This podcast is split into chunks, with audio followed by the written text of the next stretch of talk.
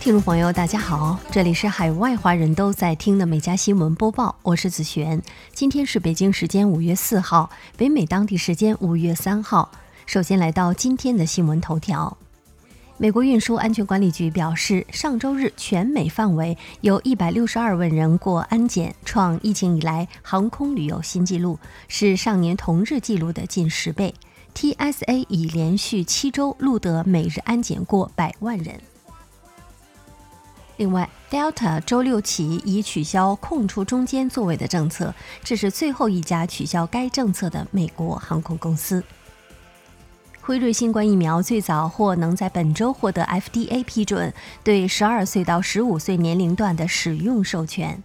越来越多体育馆要求粉丝出示疫苗护照，才能进场观看 NBA、MLB 等球赛赛事。截止到新闻发稿，美国今天新增两万九千一百七十一例确诊，总人数三千二百八十八万三千零六十四例，五十八万五千九百一十八人死亡。加拿大今天新增一千四百六十九例确诊，总人数一百二十四万八千零七例，两万四千四百零二人死亡。最新的每家疫情信息，请看我们每家新闻播报公众号底部的每家疫情速递。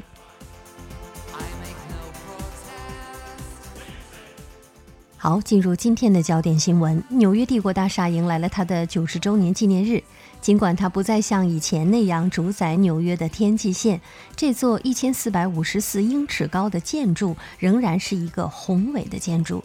帝国大厦在大萧条时期只用了一年四十五天就建成了。根据帝国房地产信托公司的数据，帝国大厦于一九三一年五月一号竣工。当它完工时，一百零二层的结构是世界上第一个一百层以上的建筑。从一九三一年到一九七零年，世贸中心大厦在市中心建成，在将近四十年的时间里，它一直被称为世界最高的建筑。如今，它只是纽约第七高的建筑，全球有四十多座建筑高耸入云，但很少有建筑能与这座建筑的有趣和多彩的历史相媲美。据报道，美国纽约州将娱乐性大麻使用合法后，纽约多所大学开始增设有关大麻的本硕课程，帮助学生了解大麻产业。美国伊克塞尔希尔学院。正宣传他们新的大麻硕士学位课程，学生将获得大麻管控毕业证书。同时，该校也在扩展本科大麻课程。目前，纽约州立大学十个分校也在提供与大麻及其产业相关的课程。纽约州立大学校长詹姆斯·马拉特拉斯说：“为学生提供的大麻课程、证书、培训项目和学位，无疑将提高学生与新兴大麻产业工作的匹配度。”康奈尔大学也开设了名为“大麻生物学、社会与工业”的课程。根据美国政治新闻网站的分析，拜登政府中白宫二百零一名官员中有八十二名毕业于常春藤名校，占比约百分之四十一。而毕业于宾州大学沃顿商学院的特朗普，在禁用内阁层级官员时，虽特别注重以常春藤名校毕业者为主，但整体而言，盟校毕业生只占百分之二十一。不论特朗普还是拜登主政时期，哈佛大学都是两位总统任内最多官员毕业出身的学校。拜登总统的白宫共有三十五位哈佛毕业生，如现任的白宫幕僚长克莱恩；特朗普时期则有十九位，如白宫高级顾问，同时也是特朗普女婿的库什纳。针对现任官员中来自常春藤名校者比例是较高的。白宫发言人表示，学校的名字只是毕业证书上的一个名词，总统真正看重的是官员的才华、胆识与工作能力。据报道，根据葛特马赫研究所发布的报告，美国几乎所有州都在试图打击堕胎。四十六个州的立法机构引入了五百三十六条限制堕胎的法案。在这些限制中，一百四十六条法案要么干脆禁止堕胎，要么在怀孕几周后就禁止堕胎。虽然很多州的堕胎禁令和限制会遭遇法律的挑战。但美国媒体指出，由于特朗普时代保守派大法官增加，美国最高法院可能会重新审议堕胎权的先例。美国当地时间五月二号，加州南部圣迭戈海岸一艘船只倾覆，造成了四人死亡、二十七人受伤。据调查部门的最新消息称，该艘倾覆船只只常用于人口走私。此次事件疑似海上人口走私案件。此前，该部门发言人称，在美国西部时间上午十点二十七分左右倾覆，多家救援机构相关人员赶到现场开展救助。据圣迭戈消防救援发言人莫妮卡·穆诺兹说，有二十七名伤者被送往医院治疗，其中大多数人是轻伤，但三人处于非常紧急的状态。目前，这一轻船事件仍在调查中。据当地媒体二号报道，美国田纳西州一家养老院中的一对老夫妇依靠听力，成功破译了其所在养老院的电子锁密码后逃走。目前，当地政府并未公开这对夫妇的身份。据介绍，该名男子患有痴呆症，而女子则患有阿尔茨海默氏症，但丈夫曾在军事训练中学习了摩斯密码。他通过窃听和相关的技巧，成功的破译了该疗养设施的密码，并携带妻子离开。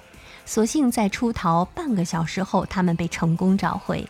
目前，该疗养机构的所有出口密码均已修改，不过该机构依然面临着两千美元的罚款和其他的调查。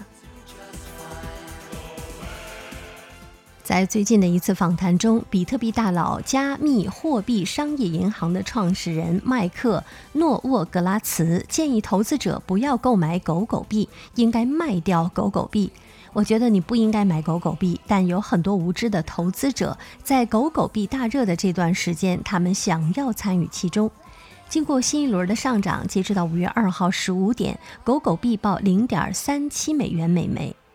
狗狗币诞生于二零一三年的十二月八号，基于 SCRYPT 的算法，是一款虚拟的货币。八年前，为了讽刺比特币圈的投机的氛围，狗狗币被两个创始人联手创造出来，并配以夸张戏谑的“ “dog” 狗头”的表情包。二零二一年愚人节当天，特斯拉 CEO 马斯克莫名其妙地在推特上给狗狗币站台，号称 SpaceX 将把一枚狗狗币送到月球上。据报道，一名美国女子在飞往夏威夷的航班上分娩，这一戏剧性的时刻被记录下来，在社交媒体上走红。茱莉亚·汉森三十号在社交媒体上发布了这一视频，目前已经有九百二十万人次观看。视频开头，汉森小声说道：“一名婴儿刚刚在这架飞机上诞生。”随后，视频转向了正在鼓掌并祝贺婴儿母亲的机上乘客。视频显示，急救医疗技术员登上了飞机，帮助这名母亲在其他乘客之前下飞机。当这名母亲坐在轮椅上被推下飞机的时候，乘客们持续为她鼓掌，并祝贺她和她的孩子。汉森并未拍摄这名女子的脸和婴儿。汉森发布视频后评论道：“这名母亲和她的孩子下飞机时都非常健康。”近日，美国洛杉矶伯克希尔哈萨维公司的股东会如期在线上举办。九十岁的巴菲特和九十七岁的芒格一边喝着可乐，一边开着股东大会。在二零一六年股东大会上，巴菲特曾开玩笑说自己身体的四分之一可能都是可口可乐。财报显示。伯克希尔公司在第一季度的营收为六百四十五点九九亿美元，净利润为一百一十七点一亿美元，运营利润为七十点一八亿美元。据伯克希尔哈萨维财报的显示，截止到三月三十一号，伯克希尔哈萨维前四大持仓为美国运通、苹果、美国银行、可口可乐。四大持仓占其投资的组合比重为百分之六十九。当地时间三号报道，意大利政府将为罗马斗兽场安装新地板，游客有机会站在决斗士曾经战斗过的地方。19世纪时期，考古学家将斗兽场的地板移走，露出了关押决斗士和动物的地下网络的隧道。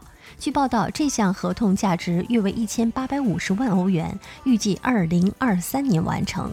意大利文化部在推特上分享了一张效果图，称这将会有助于保护考古结构，同时恢复罗马竞技场的原始形象。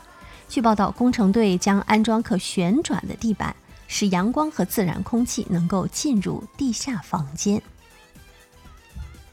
当地时间二号报道，为了解决城市的流浪汉问题，瑞士城市巴塞尔计划把流浪汉送到其他的欧洲城市。据当地媒体报道，当局向无家可归者提供了前往欧洲任何目的地的旅行券和二十瑞士法郎，已经有三十一人接受了这样的计划。然而，这些流浪汉必须签署一份合同，承诺在一段时间内不会回到巴塞尔或瑞士，否则面临驱逐出境。据南非媒体当地时间五月二号报道，南非将禁止狩猎圈养狮子。未来，这一规定将与该国每年数千万元人民币的狩猎和圈养狮子产业产生剧烈的冲突，并对该国旅游业产生一定的影响。南非环境、森林和渔业部部长芭芭拉·克里希称，未来南非将禁止圈养狮子进行狩猎比赛或圈养狮子作为宠物。但南非并不会禁止对狮子等标志性动物在合法监管控制下进行有计划的狩猎。目前，该规定仍需十日进行立法和公示。据报道，英国伯明翰一名二十四岁的女子出生后被诊断罹患罕见的猝睡症，会因为大笑立刻进入昏睡的状态，身体无法靠自我意识来控制。报道称，只要牵动强烈的情绪反应，就可能产生突发性的肌肉瘫痪。这种症状让她多次受伤，甚至在游泳池内昏睡，险些丧命。女子表示，她希望通过分享自己的故事，鼓励病友们坚持不放弃，同时唤起社会对罕见疾病的重视。近日，荷兰首个 3D 打印房屋被顺利租给了一对夫妇。据了解，这个两室一厅的房屋位于荷兰南部的艾恩德霍芬市，共九十四平方米，由二十四个 3D 打印的构件拼装而成。房屋墙壁上能够清晰地看到 3D 打印的痕迹。房屋设计师表示，这个房屋完全符合荷兰的建筑标准，并表示未来还将打印四栋房子。租金方面，这对夫妇每月会支付八百欧元，租期六个月。根据该项目的说法，这栋房子是世界上第一个基于 3D 混凝土打印的商品房项目。这座房子被建造成可居住几十年，并被设计成像一块巨石，以便与自然环境融合。据报道，英国一户人家在院落的池塘里养了几条锦鲤，没想到却招来了不速之客。近日，一只水獭游到了池塘中，偷吃了三条价值超过五百英镑的锦鲤。与此同时，一只同样饥饿的狐狸还在池塘边观望。这一场景都被监控摄像头拍摄了下来。房主说，在过去两年中，他和家人花了上百个小时挖出了这个池塘。池塘里的每条鱼都超过一百英镑。据估计，最近几个月至少有六条锦鲤被吃掉，价值超过一千英镑。现在池塘里只剩下一条鱼了。我以后不会再往池塘里投放鱼了，因为水獭还会回来吃它们的。好，以上就是今天美家新闻播报的全部内容，感谢收听，我们明天再会。